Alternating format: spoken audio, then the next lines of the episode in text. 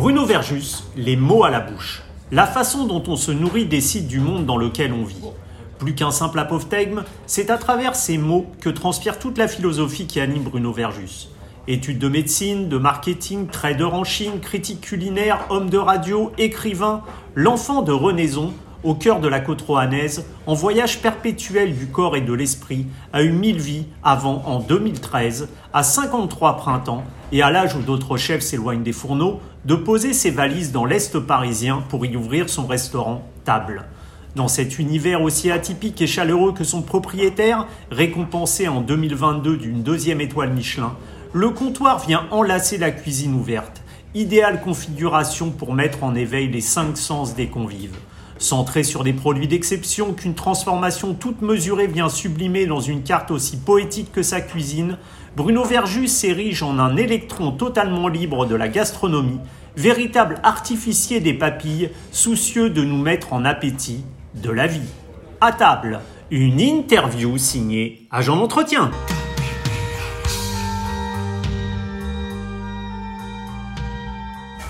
Bruno Verjus, bonjour. Bonjour.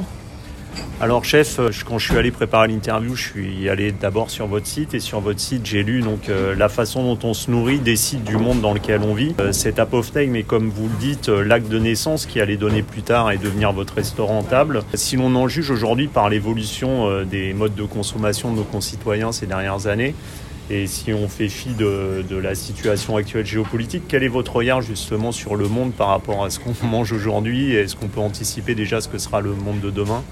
C'est une question très très euh, très très vaste. En fait, euh, moi, ce que je crois, c'est que finalement un des rares pouvoirs que, nous ayons vraiment, euh, c'est celui de, décider auprès de qui on dépense son argent. Et, quand on dépense son argent auprès de l'agro-industrie, donc en se nourrissant auprès des grandes chaînes qu'on citera pas ou de nourriture déjà préfabriquée tout ce qu'on appelle toutes les nourritures qui sont déjà processées, qu'on aurait juste besoin de, réchauffer ou d'hydrater ou, peu importe, mais qui sont en boîte. On ne peut pas ensuite s'indigner de vivre dans un monde dans lequel rien ne va, c'est-à-dire que les, les mesures conservatoires pour la planète ne sont pas prises, que les mesures sociales pour ceux qui opèrent dans ce monde-là ne sont pas présentes non plus, parce qu'on est les banquiers finalement de l'injustice. On est les banquiers de l'injustice écologique et on est les banquiers de l'injustice économique et sociale. En revanche, si on apprend à se nourrir bien, c'est-à-dire euh, euh, veiller à acheter les produits auprès de, petits producteurs dans des marchés locaux, si on fait attention à, faire des gestes de cuisine à la maison pour nourrir les autres avec euh, conscience, c'est-à-dire avec ses produits de qualité et avec amour, eh bien, on dépense son argent de façon, à mon sens, extrêmement vertueuse parce que on donne l'argent aux bonnes personnes qui, elles, contribuent à faire un monde plus juste, euh, plus équitable, plus cohérent euh, en, termes aussi d'agriculture. Et finalement, on se rend compte qu'on arrive à se nourrir aussi pour bien moins cher parce qu'on se nourrit avec des produits de qualité, avec des énergies et pas euh, avec des produits qui ont tendance au contraire à, nous appauvrir. C'est un peu la même, euh, si je faisais un, parallèle sur la culture, mais la culture au sens de cultivateur, c'est un peu la même chose que des, que des plantes qui seraient, euh, qu'on ferait grandir avec des engrais et à renfort d'eau ou en hydroponie. Euh, donc c'est des plantes qui vont avoir l'apparence de plantes mais qui n'ont pas de vertu véritable pour nourrir. Et, on voit bien quand on mange une salade sauvage ou quand on mange une belle carotte de jardin euh, ou quand on mange aussi une viande sauvage, euh, on se rend compte comment il y a il y, a, une harmonie qui se crée avec notre propre organisme et qu'on est nourri finalement par des énergies et qu'on n'est pas dans une qu'on creuse pas d'une certaine façon notre appétit avec ce cocktail sel-sucre qui a tendance à, nous rendre dépendants et à fabriquer à terme des maladies. Donc voilà, donc c'est vrai que c'était pour moi super important parce que je me disais, mais oui, euh, encore une fois, la clé, elle réside en chaque personne et chaque personne peut décider effectivement du monde dans lequel il vit en décidant de se nourrir bien. Ça veut dire aussi qu'en le faisant, on oblige d'une certaine façon ces grands groupes industriels, ces grands groupes agroalimentaires, soit à disparaître, soit à changer leur comportement pour effectivement euh, continuer à survivre. Donc chaque individu par la façon qu'il a de dépenser son argent, et ça peut être quelques centimes d'euros jusqu'à quelques milliers d'euros, a vraiment le pouvoir de changer le monde et il faut en avoir cette conscience. Il y avait eu avec ce confinement, on a vu que justement il y avait un, retour un peu au circuit court, justement à faire appel à l'agriculteur qui était près de chez lui plutôt qu'aux grands centres commerciaux. On, a l'impression que malheureusement euh, post-Covid, on est reparti dans, les travers qui étaient euh, ceux du consommateur euh, avant le Covid où tout le monde se rue dans les supermarchés. Alors comme vous le dites, c'est vrai, c'est une prise de conscience. Et il faut, c'est à chacun d'influer là-dessus. Bah, si, vous voulez, c'est le côté effectivement un peu, euh, comment dire, un peu, un peu schizophrène euh, de la relation des, hommes à, la consommation. C'est-à-dire que d'un côté, on a des gens qui manifestent pour le pouvoir d'achat, parce qu'ils n'ont pas de quoi manger, parce que tout augmente, et en même temps, ce sont les mêmes qui vont acheter des, et qui vont se filmer en manifestant avec des iPhones à, à 1500 euros, euh, comme si c'était évidemment un outil obligatoire pour, pour tout le monde. Donc il y, a, une forme de contradiction là-dedans. vous aurez noté que pendant le confinement, la première partie, une des premières choses qui a été interdite, ça a été les marchés de plein air au profit des, des supermarchés. Donc on voyait bien comment d'une certaine façon le, le politique était une nouvelle fois encore aux mains des lobbies sans s'interroger vraiment sur quelle était la fonction du politique par rapport à, par rapport à un rôle social et par rapport à la défense justement du, du citoyen. Et, euh, et, ça a mis en difficulté euh, énormément de petits producteurs qui, eux, étaient euh, par nature fragiles, pas protégés, et dont on interdisait le commerce. Finalement, les choses se sont un peu rétablies. C'est vrai que les citoyens sont plus allés faire leurs courses et ont commencé à faire la, cuisine, mais c'est vrai qu'ils sont plus rués sur, euh, sur des farines euh, agro-industrielles dans les supermarchés pour soi-disant fabriquer du bon pain à la maison, sans comprendre véritablement que ce qui faisait le bon pain, c'était la qualité de la, la céréale, puisque du pain, c'est euh, de l'eau, du sel et, logiquement des bonnes céréales. Mais quand même, je pense que ça a modifié un petit peu le, le, rapport justement à, à, la cuisine, se rendre compte que faire la cuisine euh, c'est pas chronophage, euh, c'est-à-dire qu'on peut, peut faire de la cuisine à la maison de façon extrêmement rapide et avoir aussi le sentiment de, bien nourrir sa, sa famille et, et, comprendre aussi qu'en faisant ça, on, on, donne du temps à l'essentiel, c'est-à-dire on donne du temps euh, à la bienveillance, au bien-être, à l'amour. Et c'est quand même ça qui compte aujourd'hui dans un monde où on voit bien qu'effectivement, euh, c'est pas les valeurs les plus répandues aujourd'hui. Donc, euh, euh, je pense qu'il en reste quand même quelque chose. Et en même temps, les, supermarchés ont aussi un peu changé. je pense leur leur rapport aux producteurs, à qu'est-ce qu'ils doivent mettre en avant dans les rayons. Euh, il y a des enseignes qui sont euh, de plus en plus vertueuses là-dessus. Euh, et donc, il y, a eu un progrès collectif, je, pense. Alors, pour en revenir à votre, à votre parcours, Bruno Verjus, entre Roanne, Lyon, Los Angeles, la Chine, où vous avez vécu 18 ans, on dit que les voyages forment la jeunesse. Est-ce qu'ils forment aussi le, cuisinier à s'ouvrir à d'autres cultures Vous savez, les voyages, ça forme avant tout le goût. Et le goût, c'est pas que le goût du palais, c'est le goût en général. Et une des, plus belles choses à faire lorsque l'on voyage, je crois, pour comprendre à la fois euh, ce qu'est le pays, euh, euh, ce que sont les gens et la façon dont ils vivent dans une grande forme d'intimité, c'est d'aller fréquenter les marchés. C'est-à-dire, c'est d'aller voir qui fait les courses, comment, qu'est-ce qu'il y a sur les marchés, qu'est-ce qu'on achète, quelles sont les pratiques. Et moi, j'ai toujours adoré faire ça parce que parce que c'est là où d'un seul coup, on est vraiment, euh, euh, c'est comme une apnée, on est immergé dans, dans un flot de, de choses et, et, on le sent à la peau. Donc c'est passionnant. Oui, les voyages ont, ont, ont, formidablement marqué mon goût. Moi, je suis né à la campagne, euh, dans le centre de la France, dans un endroit complètement perdu, retiré du monde. Oui, à Renaissance et, j'ai compris assez rapidement, euh, euh, au milieu de mon adolescence, qu'il fallait un peu quand même s'échapper euh, si on voulait connaître d'autres horizons, et que j'avais pas vraiment le choix, parce que mon esprit et mon cerveau s'étaient déjà échappés, et que physiquement je devais aussi le, le faire. Et donc oui, j'ai eu l'occasion d'aller voyager, ça a été ça a été de belles expériences, je continue à le faire toujours avec le même, le même appétit, et probablement que de la même façon que ce renaison euh, originel a, a nourri mon goût pour la qualité, pour des vrais produits, parce qu'on avait un jardin, parce qu'on achetait la farine au meunier, les, les, lapins aux voisins, les poules chez nous, les légumes dans le jardin. On allait cueillir beaucoup de plantes, beaucoup de champignons. Et donc, on allait pêcher des, truites, des poissons. Il y en avait encore euh, à l'époque. Euh, même si aujourd'hui, par exemple, le Renaison a été quasiment mis dans des tuyaux euh, parce qu'on y a construit des maisons et que la rivière est morte. Et, et en ça, on est quand même aussi criminel d'assassiner de, l'écologie pour, pour, pour des, des, des, résultats qui sont absolument minables et qui valent aussi de grandes inondations dès qu'il y a un peu d'eau. Euh, donc on est, on est quand même complètement con là-dessus. Et donc voilà, cette ouverture au monde, ça a été une ouverture de, de mes sens, mais ça a été aussi beaucoup, euh, bien sûr, une ouverture de mon palais, euh, parce que j'ai goûté beaucoup de choses, notamment ma période chinoise a été formidable parce qu'il y a presque autant de cuisine que de chinois, c'est dire s'il y en a, et, euh, il y a encore ces pratiques extraordinaires euh, de cuisine de l'instant, c'est-à-dire cette cuisine qui se fait finalement avec le garde-fou du vivant, mm. c'est-à-dire qu'on on n'était pas, alors maintenant ça a sûrement changé, mais c'était il y a il y a 25 ans, on ne garde pas les produits, donc on les, travaille vivants de l'instant. Euh, on cueille les légumes, on a les poissons dans des aquariums, on a les crustacés dans des vivariums, on a, le cochon presque vivant euh, qui est abattu juste pour faire les repas.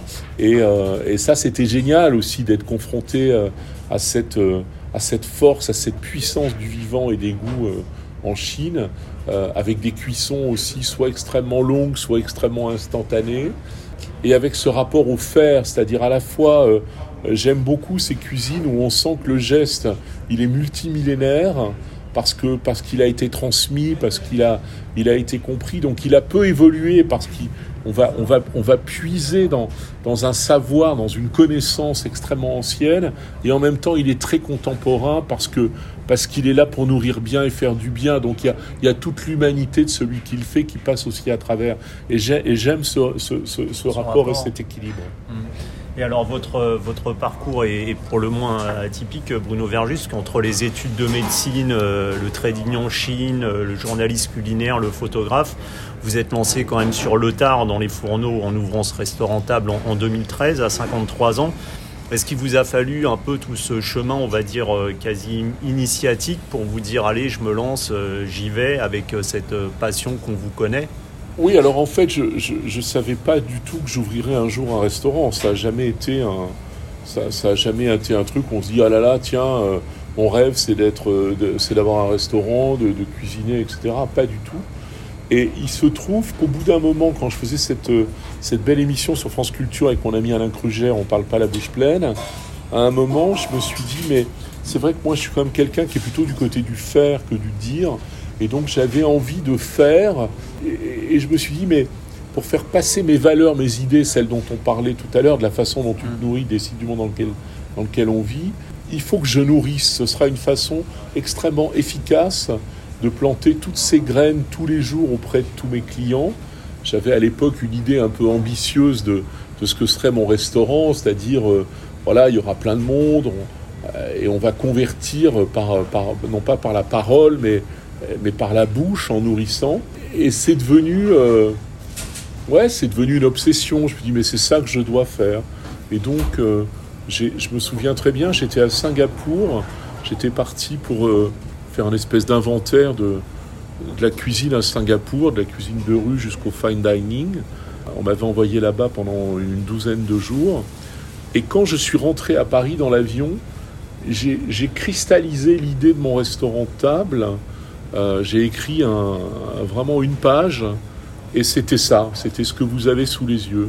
Et après, je me suis dit, mais maintenant je, dois le faire, je dois trouver un, lieu euh, rapidement et, démarrer ce restaurant. Donc j'ai démarré dans une énergie incroyable, avec, euh, avec aussi une dose d'enfance importante en disant bah, tout est possible. Quoi. Voilà, quand on est enfant, pense que tout est possible. Et puis avec un déni de réalité complet sur qu'est-ce que c'est qu'avoir un restaurant.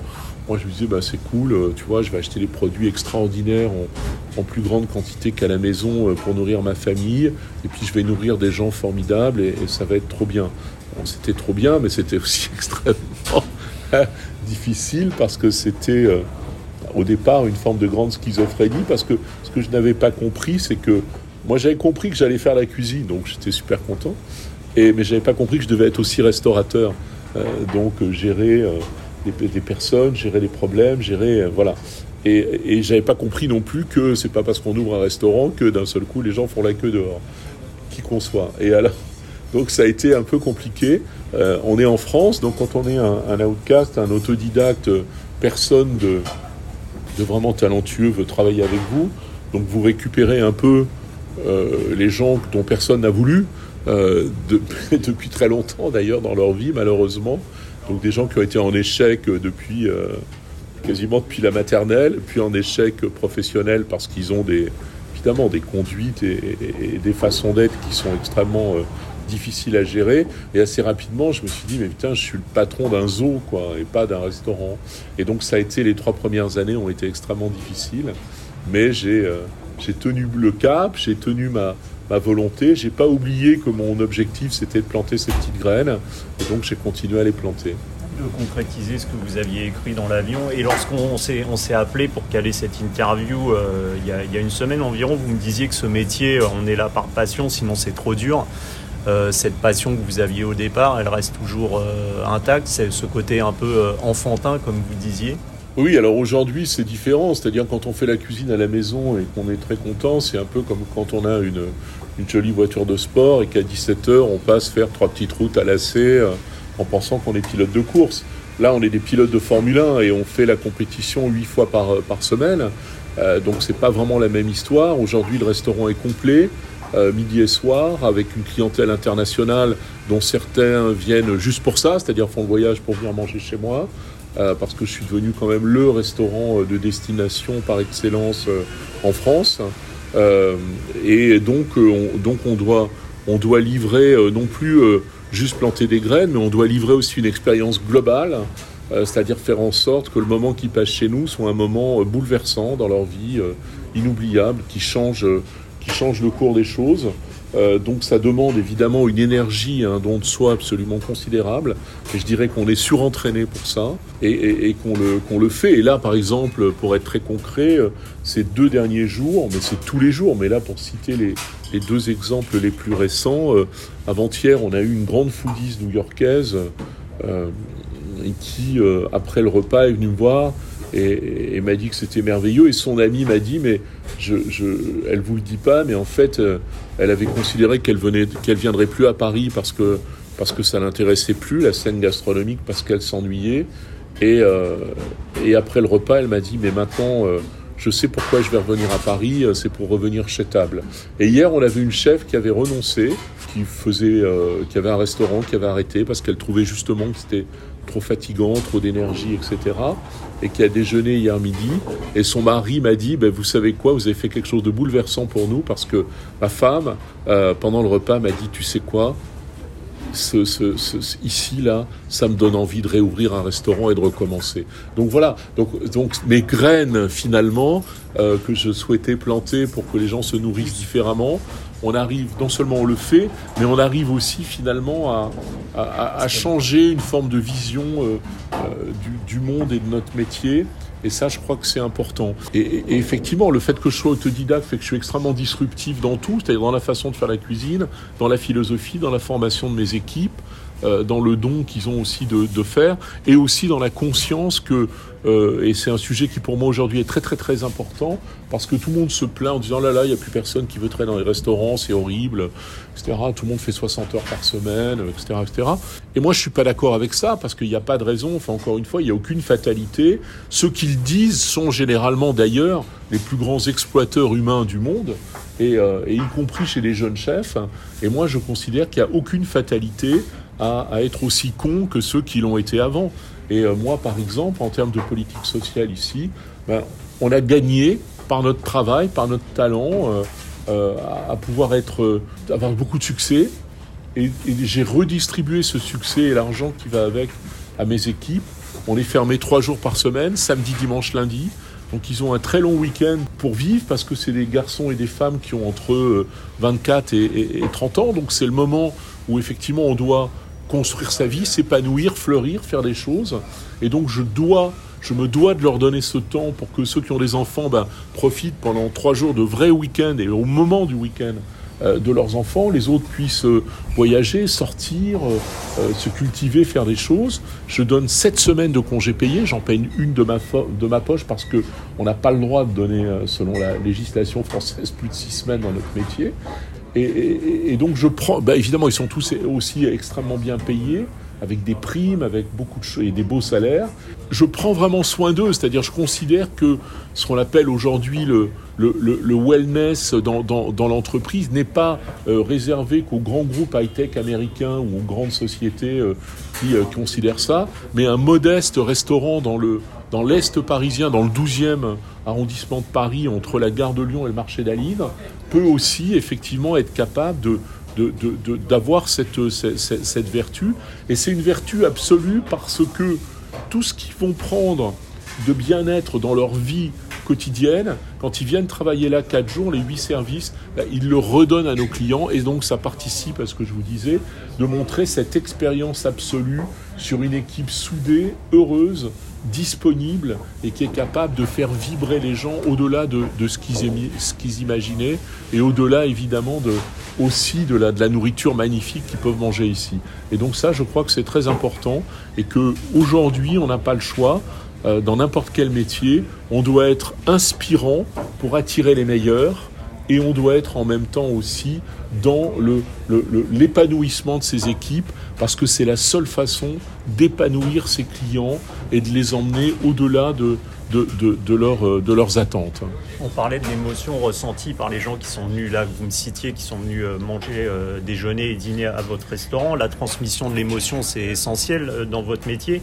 Est-ce que votre but, justement, comme vous le dites dans votre livre, c'est d'emporter le mangeur au-delà de, de, ce qu'il attendait et, et l'ouvrir à cet inconnu Oui, je crois que c'est ça. C'est-à-dire qu'au bout d'un moment, dans, dans, un restaurant, enfin, c'est ce que j'ai réussi à, à, atteindre maintenant et que l'on continue évidemment, hein. c'est asymptotique, hein, euh, c'est jamais gagné. Hein. tous les jours, on tend euh, vers, le meilleur. Mais en tout cas, ce qu'on offre ici, c'est que, euh, au-delà des nourritures qui doivent être absolument parfaites, dans la qualité des produits, dans la qualité des cuissons, dans la qualité des jus, dans la qualité des associations, mais c'est normal, c'est le vocabulaire et la grammaire d'un écrivain, mais ça fait pas un livre. Et nous, on fait un livre parce que il y a une narration.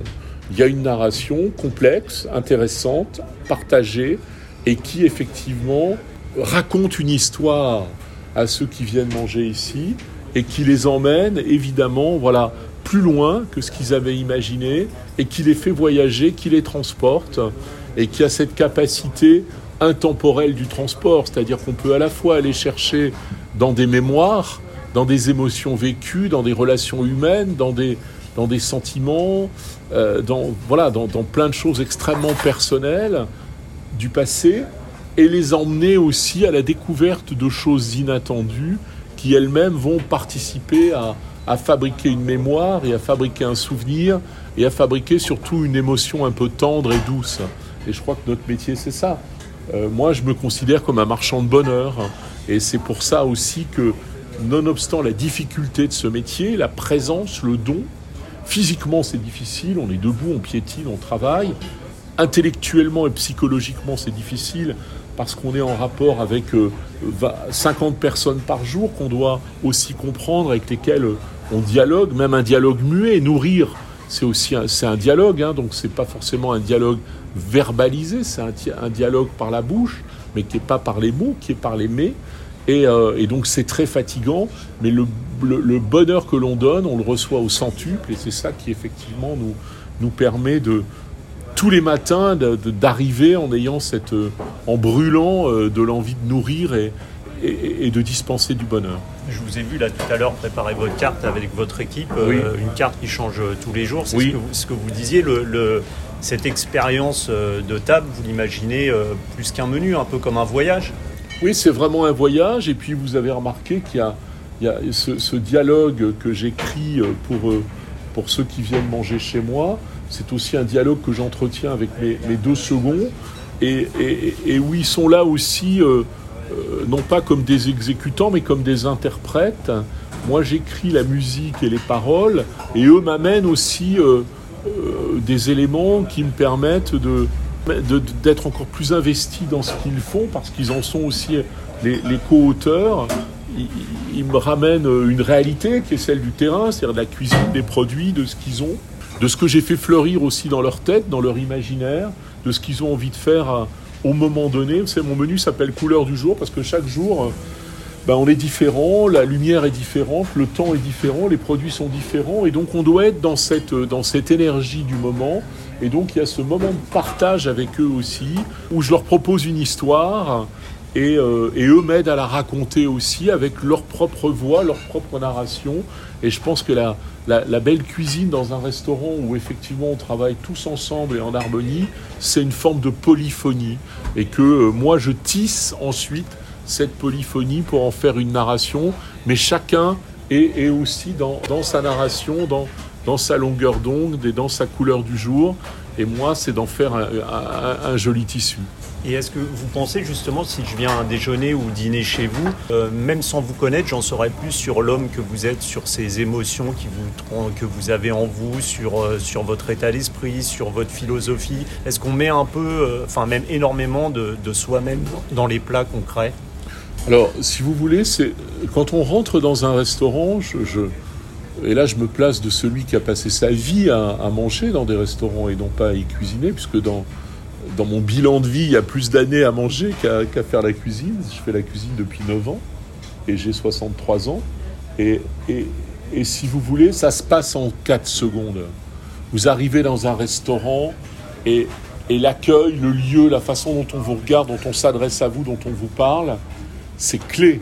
Soit vous vous dites, putain, ça va être, ça va, ça va être sympa. Ça, ah ouais, ah ouais, je suis bien, il va se passer un truc.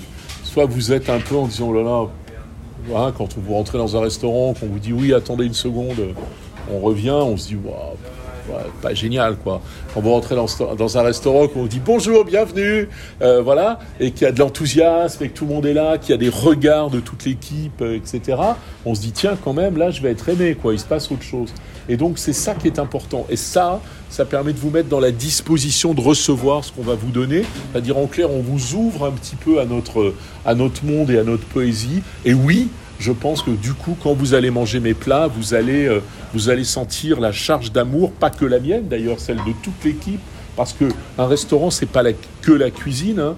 La salle est l'acteur déterminant de, de, la cuisine, et c'est la raison pour laquelle chez moi, il n'y a pas de dichotomie. Il n'y a pas la salle et il n'y a pas la cuisine c'est un ensemble au service de ceux qui viennent manger pour vous donner le plus grand bonheur et vous permettre justement pendant cette, cet espace-temps où vous êtes chez moi, d'être chez moi et de laisser dehors euh, euh, tout, tout, tout, le monde qui a pu vous embarrasser dans la journée ou qui a pu et, d'être vraiment dédié à l'autre, celui avec lequel vous venez manger ou à, vos, à votre groupe d'amis et cette célébration autour de la table et de la cuisine. C'est pour ça que ça s'appelle table parce que table, c'est quand même le lieu où tout se passe, c'est-à-dire on se raconte des histoires, on se raconte des secrets, on lit des liens, on lit des amitiés, on fait des deals, on tombe amoureux et, ce qui nous réunit, c'est d'une certaine façon de manger la même chose, parce que quand on a mangé la même chose, on est plus proches les uns des autres, puisque c'est ce qui nous constitue euh, in fine. Donc manger la même nourriture, la partager, c'est l'acte le plus intime que l'on puisse faire avec quelqu'un. C'est bien plus intime que de faire l'amour, euh, parce qu'on on entre en soi des nourritures, on a mangé les mêmes, etc. Et ça, c'est euh, j'ai un, vieux copain euh, qui est photographe merveilleux qui s'appelle Hans Sylvester qui avait fait un des premiers euh, reportages photographiques sur le, peuple du Lomo en Éthiopie. Et, une fois je discutais avec lui je dis mais comment comment toi tu as réussi à, à voir ces gens qui voient personne qui vivent pareil presque depuis 2000 ans etc et il me dit tu sais on était en observation évidemment parce que les chefs envoyaient envoyer des guerriers nous observer, regarder, etc. Et puis au bout d'un moment, il y a une forme de familiarité qui se crée un petit peu, et on a commencé à les nourrir.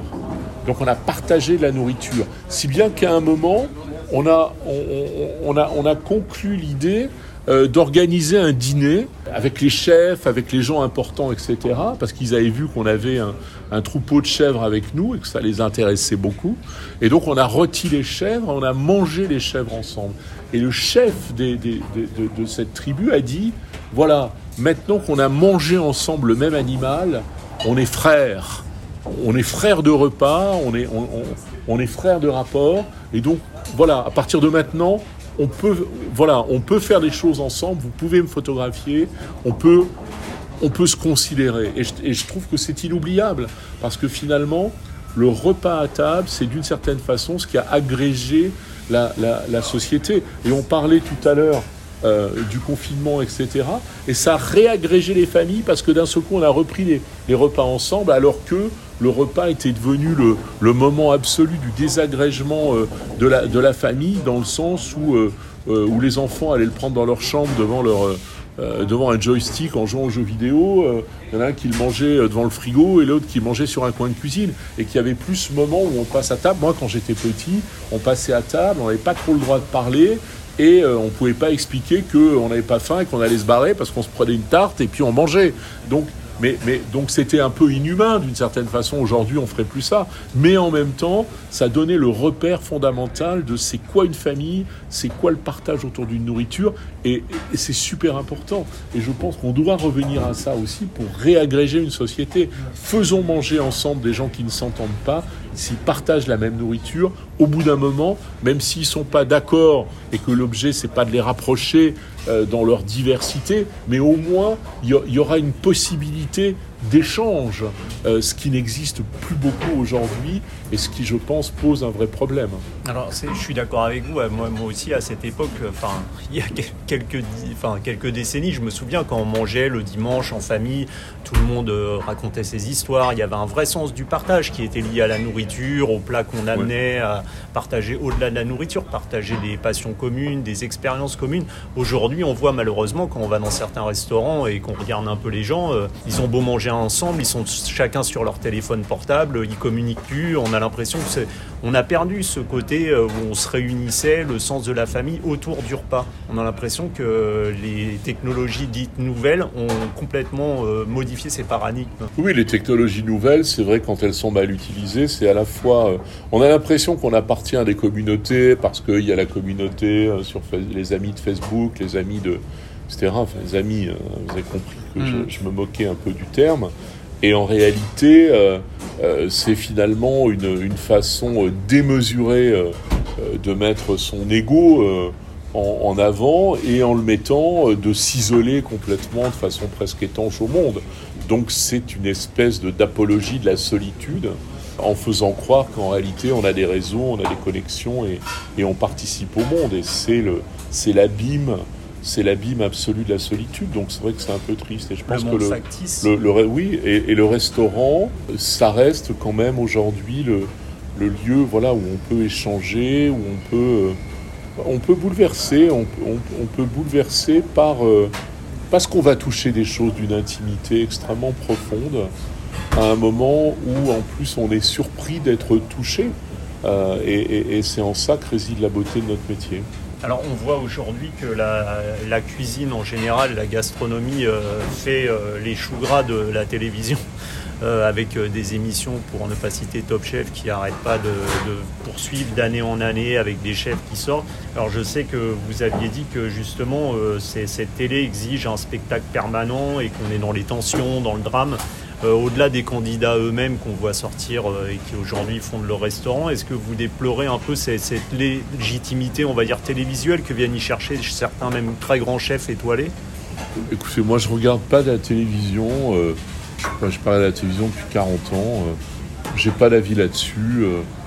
mais j'ai une conduite, c'est-à-dire qu'on me propose régulièrement de, faire des émissions de télévision, notamment celles que vous avez citées, et je refuse parce que j'ai, j'ai, voilà, j'ai rien à faire dans cette histoire. Après, encore une fois, chacun fait comme il peut. Je pense qu'il y a des chefs qui y trouvent aussi de l'intérêt, mais pas forcément que de l'intérêt euh, euh, financier ou commercial ou publicitaire, mais un intérêt sincère et réel. Moi, je ne l'ai pas. Euh, voilà, j'ai pas, j'ai pas d'autre avis là-dessus. Alors on se demande, Bruno Verjus, comment naît justement l'inspiration d'un chef euh, lors de la, création d'un nouveau plat. J'avais entendu justement cette anecdote de votre euh, association Abricot Coriandre qui était venue sur un, sur un marché, je crois.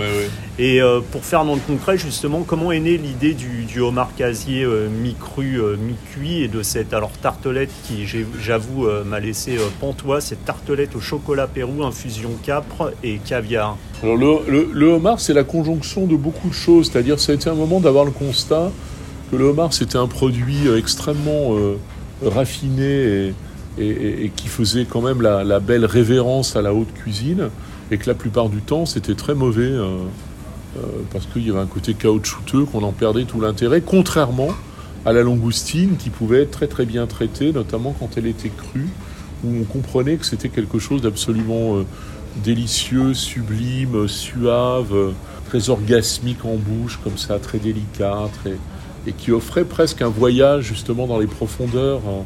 quelque chose qui vous emmenait au-delà de, de, ce que vous en attendiez. Le homard, euh, jamais, même quand il était réalisé par des très grands chefs, c'était extrêmement ennuyeux.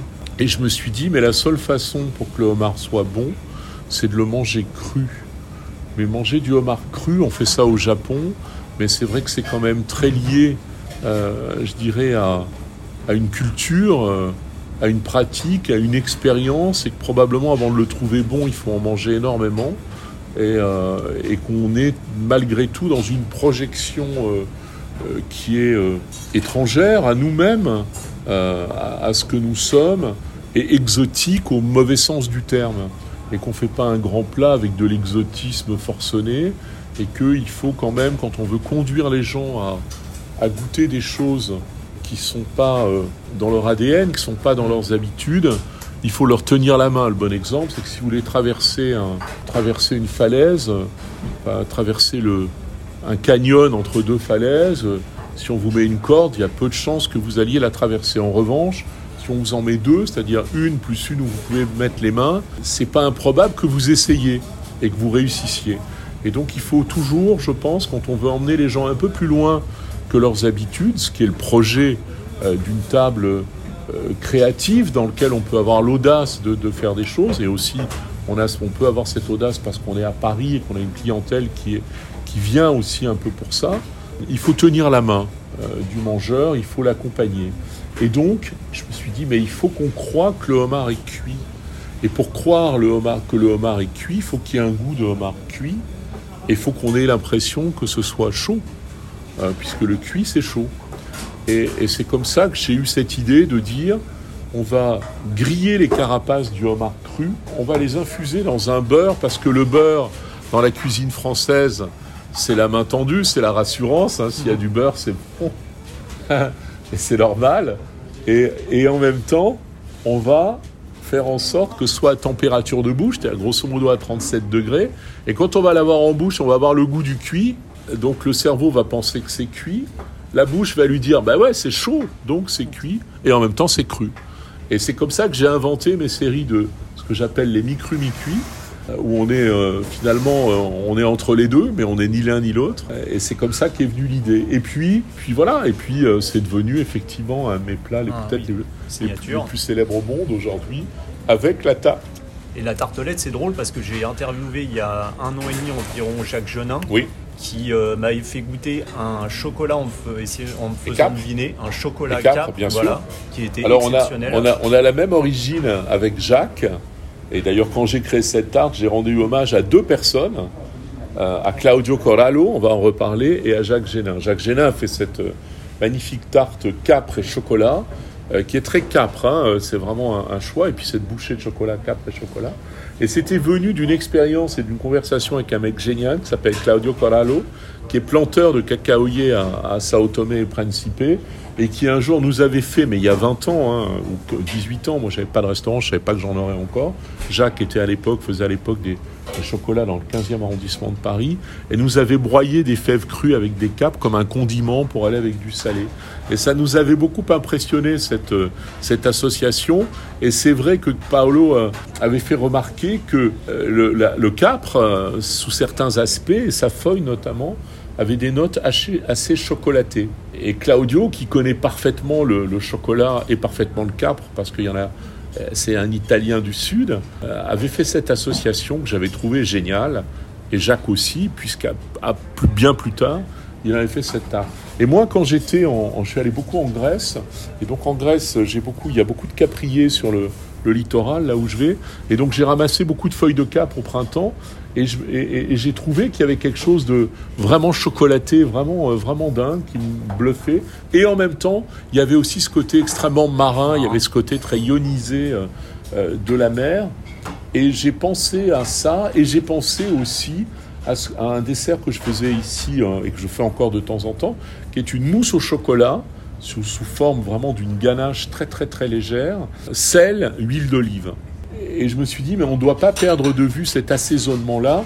Et, si je veux faire une boucle extrêmement vertueuse et ramener, j'ai ma liaison chocolat, chocolaté du Capre, qui m'emmène vers la ionisation de la mer, mais il faut que je retrouve la ionisation de l'eau limoneuse de la mer, cet esprit-là, et en même temps le sel qui ramène à l'assaisonnement du chocolat et en même temps une confrontation de gras euh, comme cette huile d'olive que j'avais ajoutée. Et finalement c'est le gras de l'œuf. Et donc j'ai pensé immédiatement au caviar. Je devais conduire un repas pour caviari donc je l'avais essayé à ce moment-là. Euh, pas, c'était pas encore très abouti. Et puis après ça m'est venu. Et donc c'est comme ça qu'est née cette tartelette euh, chocolat Pérou infusion de K, légère infusion de K, parce qu'on ne l'a pas, on l'aura en fin de bouche à la fin. On, a une note comme ça qui revient, et le gras du caviar, sel qui amène cette, cette virtuosité. Et l'équilibre de la tartelette, elle réside sur une chose dont on n'a pas parlé, c'est la pâte qui doit être abaissée de façon extrêmement fine, presque inexistante, mais quand même croquante, avec un tout petit peu de maïs à l'intérieur pour le croquant, et un, un toastage assez, pas hyper important, mais un peu important quand même, qui ramène la pâte dans des notes de cacao grillé. Et donc voilà, donc l'accord est, du coup l'accord est complet. Ça fait, saliver là, je, vous le dis. Alors Bruno, vous travaillez avec plus de 200 artisans, je crois. Pas en même temps. Hein, non, pas en même temps, mais au total. Euh, je suppose que vous avez créé avec eux un rapport, euh, euh, comme on le sent, comme vous êtes, comme homme, très intime dans l'émotion. comment ça se passe justement comment Oui, on se connaît bien avec mes artisans maintenant. D'ailleurs, il y en a beaucoup que je connais depuis très très longtemps et, auprès desquels j'achetais de temps en temps des, produits avant même d'avoir un restaurant. Donc c'est une relation longue et, très propre. Et, vous savez, quand j'ai commencé Table, j'ai compris immédiatement que le rapport justement à l'écologie du restaurant, c'était euh, de, ne pas aller modifier le biotope de mes producteurs qui sont euh, fragiles, euh, qui produisent ben, au, gré de, au gré de la bonne fortune. Hein. Il y a des moments où ils ont énormément de choses, il y a des moments où ils n'en ont pas. Et donc j'ai établi tout de suite un rapport extrêmement simple qui était de leur dire, voilà, vous êtes les seuls à savoir si ce que vous faites c'est formidable et à quel moment c'est formidable et de quoi vous disposez. Donc, moi je ne vous passe pas de commande, vous m'envoyez ce que vous voulez, quand vous voulez, dans la quantité disponible, peut être peu, très peu, ça peut être beaucoup, et à la condition que vous estimiez que c'est le bon moment et que c'est sublime et que vous en êtes très très fier. Et avec ça, nous tous les jours, c'est Noël, parce qu'on reçoit des cadeaux surprises, et, avec ça, on fait des cartes et on fait à manger. Et c'est le bonheur. Et je ne trouble en rien euh, leur écologie qui les fait exister dans ce qui m'intéresse. Et c'est ça pour moi qui était important, c'était de ne pas être un agent polluant finalement euh, par, euh, en imposant des quantités, des rythmes, etc. Parce que j'aurais participé à détruire euh, ce qui les rendait formidables à mes yeux. Donc c'est cette espèce de, de rapport en douceur avec un toucher très délicat par rapport à ces producteurs. Alors ça, encore une fois, moi j'aime beaucoup les choses qui ont de la vertu et qui sont des boucles extrêmement vertueuses, comme dans mes créations culinaires, comme dans mon rapport avec mes, mes, collaborateurs et avec mes clients. Et donc eux, ça les met aussi dans un rapport de vertu absolue pour nous parce qu'ils sont fiers, évidemment, qu'on leur donne cette considération qu'évidemment ils méritent, mais que peu leur donnent. Et du coup, quand ils vous font la sélection de ce qu'ils vous envoient, ils ont de l'audace, donc ils sont capables de vous envoyer des choses assez extraordinaires, même s'il y en a peu, parce qu'on sera content avec, et puis ils vous envoient le meilleur. Et quand ils cueillent, ils pensent à vous ou quand ils, euh, quand, quand, ils abattent un animal, ou quand ils pêchent, ils se disent Ah, mais ça, c'est pour Bruno. Et ça, c'est magnifique. Et donc déjà, on reçoit des produits qui sont chargés d'une émotion, d'un amour et d'une intention qu'on n'aurait probablement pas euh, euh, autrement. Et que vous venez sublimer après d'une cuisson, Après, d'un j'essaie, jus. moi de les euh, effectivement de les tailler. C'est des diamants bruts, donc j'essaie de les tailler de façon la plus extraordinaire pour avoir mille facettes. C'est mon travail, le travail que je conduis dans ma dans ma cuisine. C'est pas de c'est pas de booster les goûts, c'est pas de les pousser, c'est pas de les de, les enfermer dans, dans, une idée, c'est au contraire, au contraire de les ouvrir dans un éventail de saveurs et de montrer la polysémie des, des saveurs et des aspects d'un, d'un, d'un- produit. Donc ça passe par ce, ce rapport finalement euh, dont il me reste. à- vous savez, mes études de médecine, il me reste deux choses. Il me reste l'humanité, c'est-à-dire cette espèce d'empathie magnifique pour l'homme, quel qu'il soit, même si euh, il a été odieux avec moi, ce qui peut arriver euh, avec certains euh, chefs qui n'ont pas supporté que je fasse de la cuisine, ou certains journalistes, ou certaines personnes, mais de garder cette empathie pour l'être humain en disant voilà, on est des petits bipèdes et, et on fait comme on peut, et aussi d'avoir ce rapport à l'auscultation. Et le rapport à l'auscultation, c'est ce que j'enseigne ici aussi à, à mes collaborateurs en cuisine, c'est de dire mais regardez, ces deux carottes, elles sont différentes, ces deux volailles, même si elles sont issues du même abattage, ou ces deux barres de ligne pêchées sur la même ligne par le même pêcheur sur le même bateau, ils sont différents parce qu'ils ont eu des vies différentes, parce qu'ils ont connu, ont connu des succès ou ils ont connu des échecs ou, ou ils ont connu des péripéties qui évidemment ne sont pas les mêmes. Chaque individu est différent. Et donc, on doit le comprendre et avec ça, on va essayer de le facetter au meilleur de ce qu'on peut, de ce qu'il peut représenter. Et, c'est la même chose dans l'acte médical. Il faut comprendre que la, médecine est une science extrêmement précise, extrêmement rigoureuse, mais que cette science, elle ne peut pas s'appliquer de façon généralisée. Que chaque personne est un individu différent et qu'au moment où on a un acte, où on a une pensée, on, a une, on doit avoir un acte ou une intervention, on doit s'interroger sur le fait de dire est-ce que c'est le bon moment pour cette personne? Est-ce qu'on doit le préparer? Est-ce qu'on doit le faire? Est-ce que voilà Et la cuisine, c'est la même chose. On doit penser à ça quand on quand on travaille avec tel ou tel produit. C'est est-ce que c'est le bon moment? Comment on doit le faire et comment on doit le facetter et, comment on doit l'amener aussi à ceux qui vont le manger? C'est pour ça qu'ici, les menus s'appellent couleur du jour, parce qu'ils sont vraiment emprunts à l'instant, à l'instant du moment. Et cet instant du moment, on doit être capable de le faire vibrer pour en fabriquer un instant d'éternité pour celui qui va le manger. Alors, Éternité au sens de sa, de sa mémoire et de son souvenir. quand, quand vous avez ouvert, je suppose que vous imaginiez pas qu'en 2022 vous alliez être récompensé d'une deuxième étoile euh, au guide Michelin. Comme vous le disiez, certains chefs ont, sont venus déjeuner ou dîner chez vous, n'ont pas eu des mots très gentils à votre Oh, égard. ils sont pas venus manger, ceux qui n'ont pas les mots gentils, euh, ils sont jamais venus, ils sont même jamais vus où c'était. Non, non, ceux qui viennent, ils sont plutôt bouleversés et très heureux. Ceux qui m'aiment pas, c'est pas les meilleurs. en plus. Vous, vous serez jamais un chef. Je suppose que cette deuxième Oui. étoile, c'est quand même un- une belle revanche, un beau pied Non, de mais nez. il n'y a, pas a- de revanche, il n'y a pas d'histoire comme ça.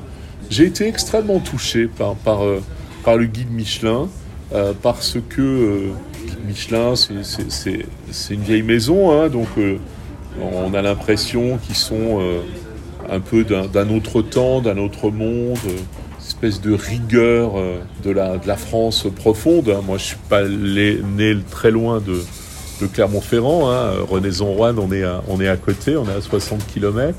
Donc je la connais. Je, co- je connais ce, ce- ce- ce- cet univers-là. Et en même temps, c'est des gens capables d'une modernité et- et d'une intelligence de rapport et d'une finesse absolument sublime. Et donc c'est vrai que quand j'ai eu la première étoile, j'étais très surpris d'être dans le radar et qu'à un moment on décide de me donner une étoile. D'autant que moi je fais pas de la cuisine pour avoir des étoiles, je fais de la cuisine pour rendre mes clients heureux. Et, et donc j'étais extrêmement content. Ensuite on m'a donné l'étoile verte pour ce que, quand ils l'ont inventé en 2020 pour ce rapport justement euh, très sustainable comme ils disent, c'est-à-dire ce rapport à- au monde, à l'écologie, à, à ne pas gâcher, à faire attention. Puis ensuite la dimension sociale, prendre soin, euh, euh, être inspirant et, et- et prendre soin de la, du bien-être de tous mes collaborateurs. Et puis 2022, une seconde étoile. Et là, c'est vrai que j'ai quand même été vachement surpris parce que c'était euh, c'était extrêmement audacieux de leur part, parce que Tam ne ressemble pas à un restaurant doublement étoilé tels qu'on les connaît. La plupart du temps, c'est des restaurants dans des palaces ou dans des lieux assez extravagants. Euh, rares sont les, en plus les restaurants euh, indépendants. Hein, J'appartiens pas à une chaîne, à un groupe ou à, ou un financier qui dépense des, millions tous les ans parce que c'est sa danseuse. Donc c'est un petit restaurant modeste dans l'Est parisien. C'est la première fois que en 120 ans, depuis la création du guide, il y a un restaurant doublement étoilé dans l'Est parisien.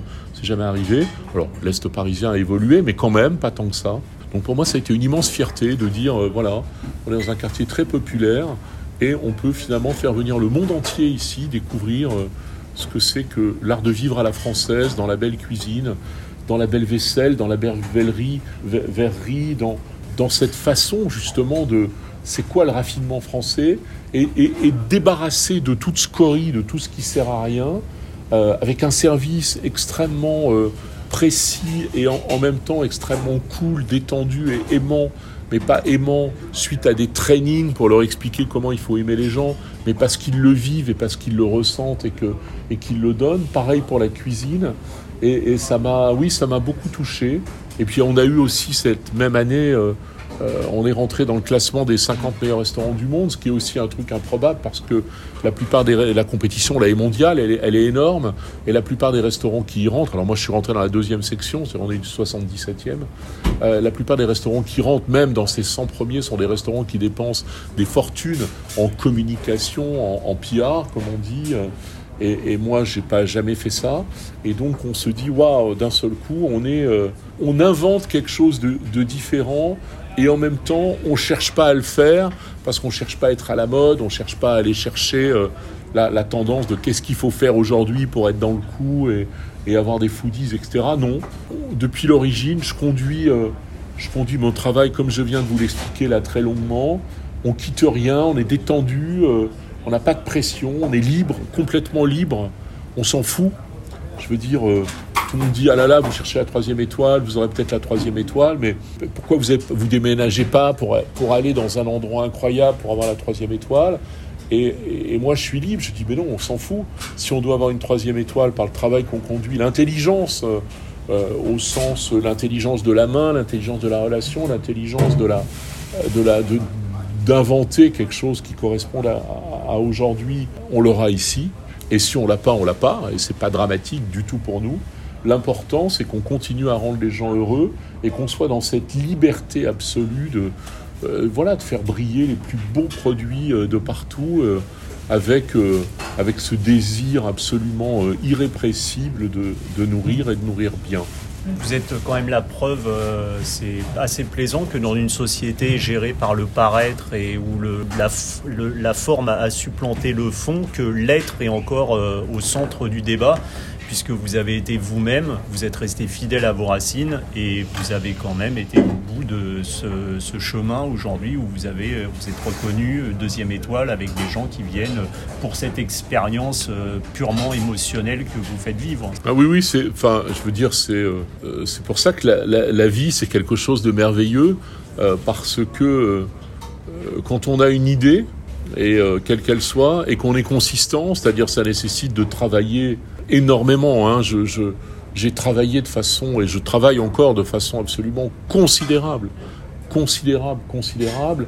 Je pousse, je pousse, je pousse, je pousse. C'est une écurie de Formule 1, mais je leur dis toujours push, push, push, quoi, on y va. Et du coup, c'est vrai que l'aventure, elle est dingue, quoi. L'aventure de la vie, elle est incroyable. Euh, de démarrer il y a 9 ans, euh, totalement autodidacte, ayant jamais travaillé dans aucun restaurant, rien du tout, et, et d'avoir dans un quartier qui n'est pas fait pour ça, euh, de conduire table à, devenir l'un des restaurants les plus cotés au monde, euh, les plus visités par les gens les plus incroyables de, partout, qui viennent aussi quelquefois juste pour ça. Hein. On a pris un avion juste pour venir manger chez vous et on repart ce soir.